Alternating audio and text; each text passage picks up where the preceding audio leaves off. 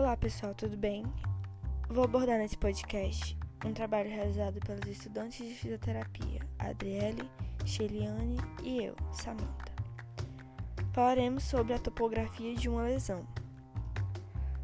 Inicialmente, vamos introduzir uma breve explicação sobre a lesão medular, que se caracteriza pela interrupção parcial ou total do sinal neurológico através da medula, resultando em paralisia, paresia e a disestesia do nível da lesão para baixo, assim como outras alterações nos sistemas urinário, intestinal e autônomo.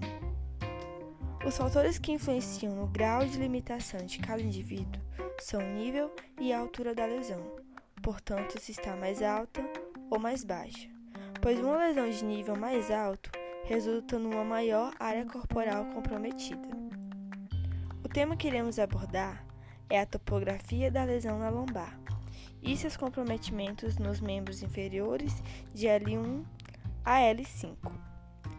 É importante ressaltar que a medula é a principal via de comunicação entre o cérebro e o resto do corpo. Trata-se de uma estrutura tubular, longa e frágil, que se estende a partir da base do cérebro no sentido descendente sendo protegidas pelas vértebras dentro do canal medular da espinha. As vértebras são separadas e amortecidas por discos fibrocartilaginosos, formados por cartilagem. As lesões que acometem a região lombar afetam o quadril e a região da virilha, podendo afetar também os músculos abdominais inferiores e a flexão da coxa. Outras alterações bastante comuns nessa região são decorrentes da compressão da medula, que são originadas a partir da pressão que os ossos, tecidos, hematomas, tumores ou até mesmo um abscesso, ocasionando dores, retenção urinária, incontinência urinária e fecal, ou a perda completa da percepção sensorial e até mesmo paralisia dos membros completa ou incompleta podendo afetar um ou ambos os lados do corpo.